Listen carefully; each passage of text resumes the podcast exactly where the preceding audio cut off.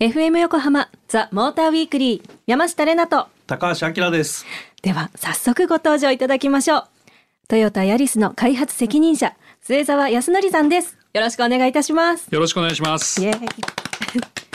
あのこのヤリス私も実際に試乗させていただいたんですけれどもあのワインディングをあの主に走ったんですけどすごく運転しやすいってこういうことなんだなっていうのが実感できたりあとその思ったように曲がってくれたりするのがその運転をなんか難しくないっていうふうに感じさせてくれるそんなヤリスですが以前のビッツという名前からその変更したのには何か理由があるんでしょうか？はいえっとですねあのビッツから申し上げますと4代目になるんですけれども、はい、あの実はあのビッツ、まあ、ヤリスは日本だけじゃなくていろんな国で売られてました。で実はビッツっていうのが名前日本だけなんですね。で今回のグローバルネームのヤリスに今全部統一するということです。で、ちょっと理由いくつかございまして、はい、車作りにおいて、あの、プラットフォームという部品があります。あの、車台でしたり、車車シの足回りなんですけど、そこをですね、なんと一から全て一新したということと、あと、心臓部分ですね、エンジン、ハイブリッドシステム、これもですね、トヨタの最新技術が搭載されたと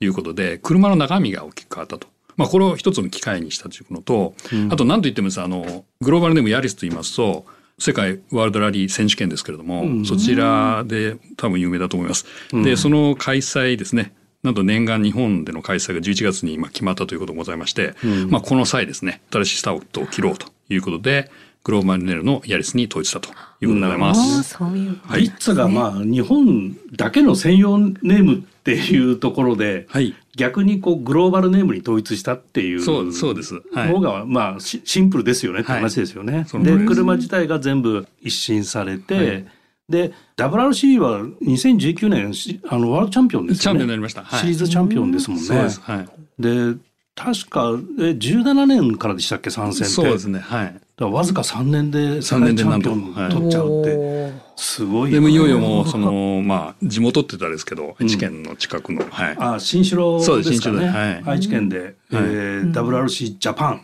お何年前だったかな北海道でやったのは。もうあれ10年以上前ですよね、すごい久しぶりに WRC が、はい、日本に来ると。おお、暑いですね。暑いんです今。はい。でもコロナでなんか とっても不安なんだけどさ。収まってほしいコロナ。みんなでしっかり応援します。はい。富巻はいるんですか？います。いるんですね。あ、じゃあ富巻なんてもう名ドライバーがいたんですけど、今トヨタの監督ですからね。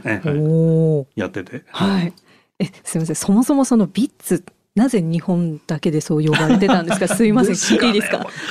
か？あのもう10年前にあのこの新しい B セグメントの車が登場した時に、はい、なぜか日本だけがビッツで。まあでもありがちなんですよね。はい、あの別にトヨタだけに限らず、はい、他のメーカーも例えば最近だとマツダが、はいマツダ2とかマツダ3とか言ってるじゃない、うんはい、あれもやっぱデミオって日本だけの名前だったしね。そうなんですか？そうだありがちですよね。あの相性をつけたがるんですかね日本人は。そういうことですか？わからないけど。特に意味はない,、ないんですいやいや多分あるんだろうけど。そっかそっかそっか、なるほどそれでこの名前を変えたことをまあきっかけなんですけどもその新型のヤリスのあのコンセプトですかね、はい、あとターゲット層、はい、これもしかして今までの人と違う人たちをターゲットにしてんのかなみたいな。特にスポーティーな走りみたいなところをかなりアピールされてるんでね。それに気になる方もいるかなと思うんですけどいかがですか？そうですね。あのやっぱりヤリスをイメージした上で走りはすごくこだわりました。うん、であのコンセプトってワードいつも決めるんですけど5年ぐらい前ですかね、あの、うん、レディートゥーゴーという言葉をみんなで考えて、うん、あの、コマーシャルで今、ヤリスゴーで、少しイメージ変わってますけれども、はいはい、ヤリスを乗って、元気スイッチが入るっていうんですかね、うんうん、笑顔を、まあ、あのお客さんも含めて提供できればいいなということですね。うん、はい。で、あと、あの、誰もが本当に乗っていただくコンパクトなもんですから、はい、あの、もうこの際トヨタの最新のですね、安心安全装備ですとか、まあ、世界トップレベルの環境性能を織り込んでいこうということで、そういう思いでコンセプトをやってきました。はい。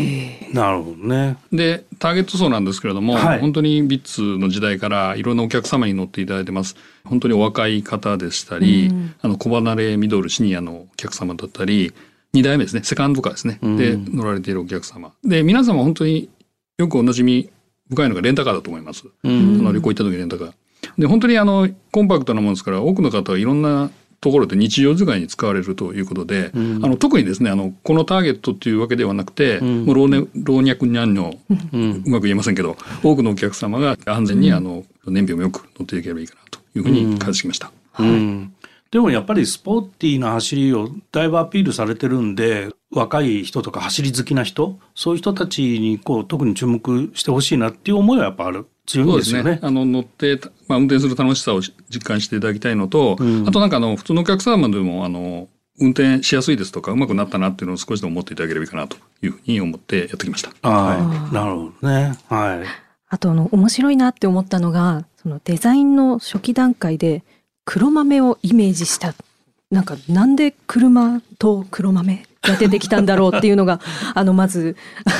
あのずっと面白いなって思って気になっていて、うん、まあ、確かにあの試乗した時見た時につるっとした感じとかまるっとした感じがあ黒豆これかって思ったんですけど、うん、まあそれ以外にも何か意味が込められていたりはするんでしょうか？デザインモチーフだったんですかね、はい、デザインはですねあのチームデザイナー中島っていうのが、まあ、いまして、はい、で彼の思いが入ったものです。初代ビッツ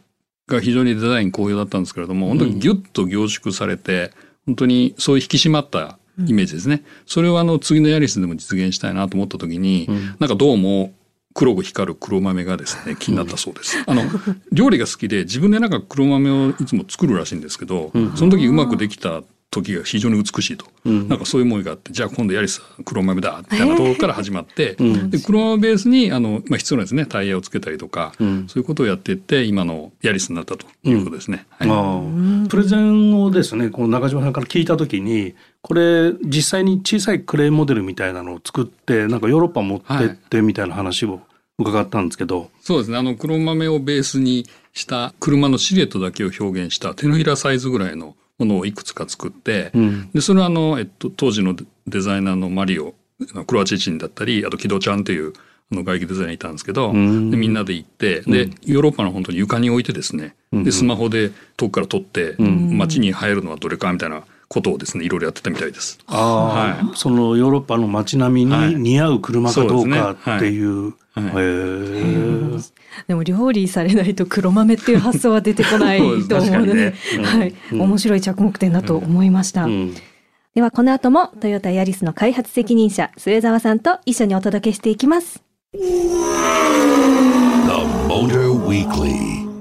FM 横浜ザ・モーターウィークリー山下れなと高橋明がお届けしています。今夜はトヨタヤリスの開発責任者末澤康則さんをお迎えしてお届けしています。末澤さん後半もよろしくお願いいたします。よろしくお願いします。すいませんあの末澤さん前半のねデザインの話ちょっと聞きそびれたんですけど、はい、デザインキーワードとしてねよくあのキンルックっていうのをトヨタさん使ってると思うんですけども、はいこれはヤリスもその系統の顔なんですかね？そうですね。あの共通しているのはアンダープライオリティでちょっと難しい言葉なんですけど、はい、要は地面にこうアタックするっていうんですかね。あの本当低重心で地面にアタックするようなそういう、まあ、イメージですとか。かなり踏ん張り感がありますもんね、そうですそうです。踏ん張り感感じね、うん、あとランプ周りがしっかりこうシャープなイメージを出すというところを引き継いでますね、あなるほど、ね、ヤリスも。はいこうヤリスになってガラッと変わるかなと思ったけども例えば現行のアクアとかね、はい、先代のビッツとか、はい、割と系譜はこう揃ってるかなっていう印象があったんでね、はい、そこが継承されてるのかなっていうのはちょっと知りたかったところなんですけども、なるほど。うんわかりました。では後半は新型ヤリスの技術的な面を伺っていこうと思います。え前半でも少し私がお話しさせていただいたんですけれどもその実際に試乗した時その思ったままに車を操れる安心感っていうのがすごく大きく感じたところだったんですけどこの部分にはそのビッツから進化した特別な技術はあったりするのでしょうか？はい、いくつかございましてまずあの先ほど申したプラットフォームですね。車体が一新されてます。基本的にあの鉄板ををつなぎ合わせた部品なんですけれども、うん、本当に鉄板に硬くてですね軽い鉄板をたくさん使ってるもんですから車自体がまあ軽くできるということとボディがですねしっかりするとサスペンションですね。バネがしっかり仕事をできるということで車の安定感が増すですとかあと何よりもこだわったのが車の重心の位置なんですけれどもそれを少しでも低くしようということと、少しでもドライバーに近づけるということをやったもんですから、まあ、あのドライバーを中心に車がロールしたりとかあの回転してくれるもんですからそもそも扱いやすいですか運転しやすいというふうになってると思います。ありがとうございます。ありがとうございます。まああの硬い鉄板っていう言い方されてましたけど、例えばあの超高張力交換とかそういうやつですよね。そうです。はい、あれやっぱコスト高い じゃないですか。はい、でまあ軽量化にはもってこい。はい、でまあ合成が高い。はい、使うの大変ですよね。こういう B セグメントの車に使うの。そそこははいあのー、頑張りました。はい、なるほど。はい。とそのコンパクトカーとして初採用の TNGA、はい、こちらについてお伺いしてよろしいでしょうか？はい。まあ、TNGA って本当トヨタの最新のいろんな技術の集大成なんですけれども、うん。はい、自分にとっての TNGA ってまあ簡単に申し上げますと、二律背反する、あの、こっち取ったらこっちができないみたいなことを同時に実現してくれる技術かなと思ってます。例えばですね、あの、うん、非常に気持ちよく走れるんだけど、まあ、車すごく速いんだけど、燃費が悪いよねとか、うん、あととっても軽い車軽いんだけどぶつかって潰れちゃうみたいな、うん、まあ、そういうような2つ今までは料理しないと言われたことをまあ料理してくれる技術かなと思ってます。これ実際に我々ものってすごい実用燃費で30キロ超えてるんですよね。うん、はい、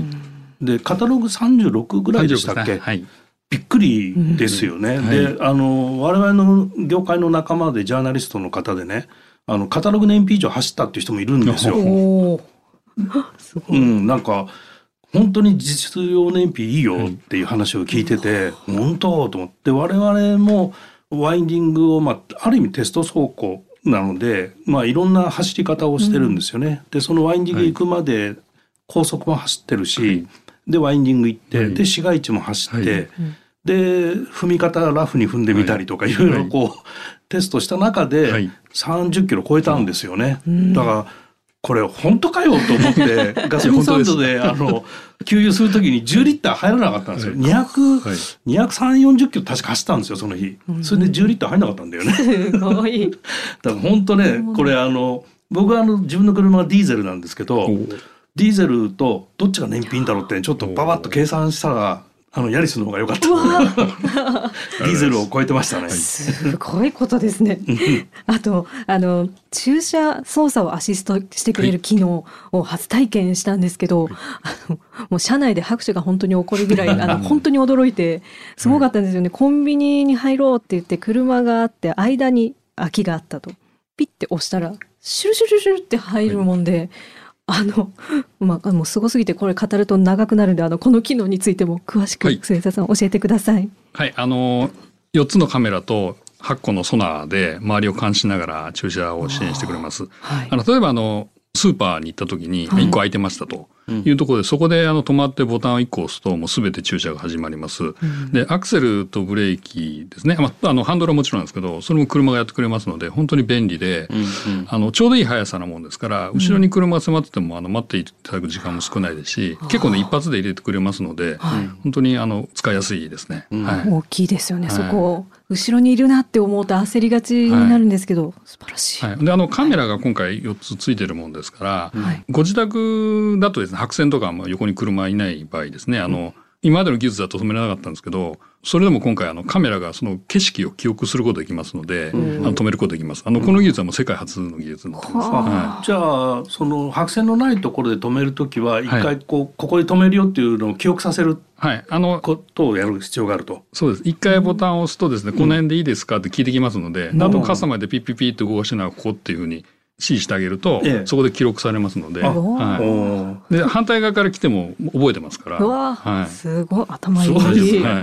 い、でこれ当然車庫入れと縦列どっちでも対応できてる。縦列もできますし、縦列はあの出す時もやってくれまして、例えば一回縦列しました。でも後ろの車が車変わっちゃって、うん、あのだいぶ車にお尻をつけてきて、うんあこれだともう私が出る技術ないわと思った時に、うんあの出したい方向のボタンピッと押すと、あの何回か切り返してくれてこの車が出してくれます。あ、えーはい、いいですね、それ。はい、すごい。海外みたいに、ガンガンガンガンって言いながら出なくていいんですね。すごい。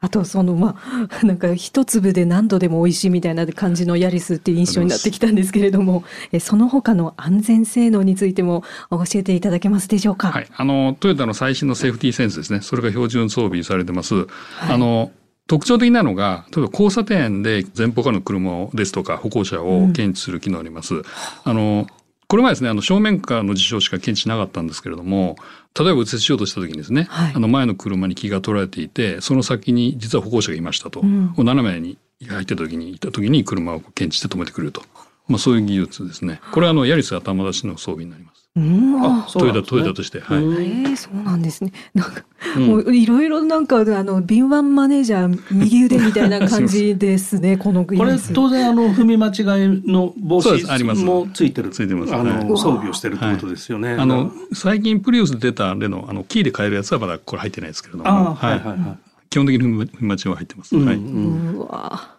最近ユーザーのこの一番最初にこう要求するニーズの項目安全装備っていうのが、はい、ポジションがどんどん上がってきて、はい。はい、昔は燃費って言ってたのが、どんどんどんどん安全装備に変わってきてるから、そういう意味ではトヨタセーフティーセンスが標準搭載されてるっていうのは大きな魅力ですよね。はい。はい、こうオプションじゃないっていうのがね、はい、やっぱり安心材料ですよね。間違いないですね。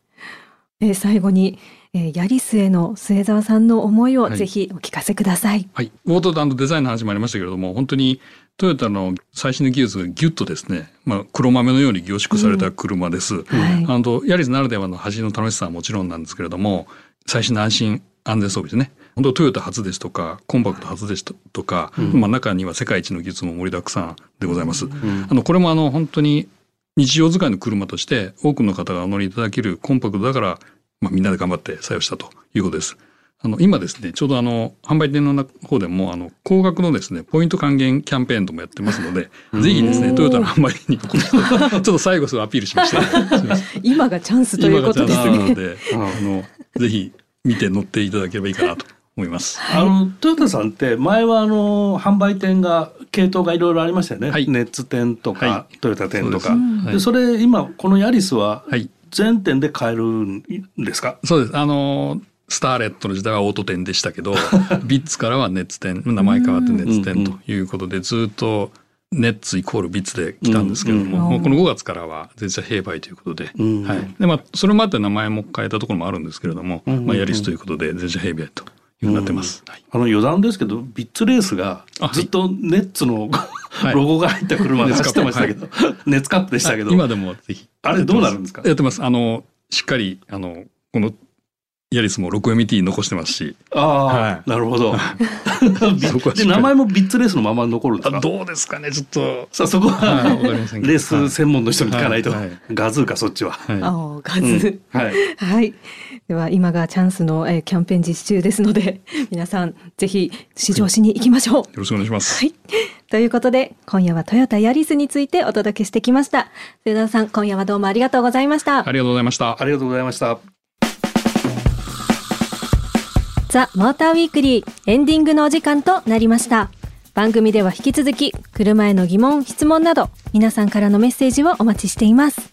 メッセージはメールアドレス tm.fm 横浜 .jp tm.fm 横浜 .jp まで。ツイッターでは、ハッシュタグモーターウィークリー847でつぶやいてください。さあ今夜はトヨタヤリスについて開発責任者末澤康則さんをお迎えしてお届けしました、はい、なんか黒豆とあって、うんその黒豆のふくよか豊かな味わいっていうところからこのヤリスの装備なんかいろんな機能とかがなんか豊か、うん、なんかデザインだけじゃなくてもうそのヤリスが黒豆なのかなって、うん、あの今日一連で思って聞いてました。なんか分かったような分かんないような話だけどさ、はい、まああのビッツからヤリスに本当にね、うん、大きく車変わったのね。で走りが楽しいっていうふうに、ビッツが変わったのよ。ややりしになったことによってね、うんうん、走りが楽しいって、うん、まあ、ある意味スポーティーになってるんでね、まあ、多分この番組聞いてくれてる人みんな走るの好きな人たちだから、はい、だと思うんでね。ぜひねこれ乗ってみてもらいたいなと思って、うん、確かに、先週放送したフィットとね、性格がもう全然違う。あはいそうかもしれないですね。昔はこう、うん、ライバル関係だったんだけど、え。ー、これね多分比較対象とちょっと違うんじゃないかなっていうぐらい、はい、こう明確なあの性格付けができてるんで、うん、あのフィットもヤリスもね、はい、ぜひねこう乗り比べてもらえるといいかなと思うな。面白いですよね。その私でもわかる確かにキャラクターが違う。じゃあぜひあのえキャンペーン中だそうなのでぜひ皆さん行ってみてくださいということでここまでのお相手は山下れなと高橋明でした。また来週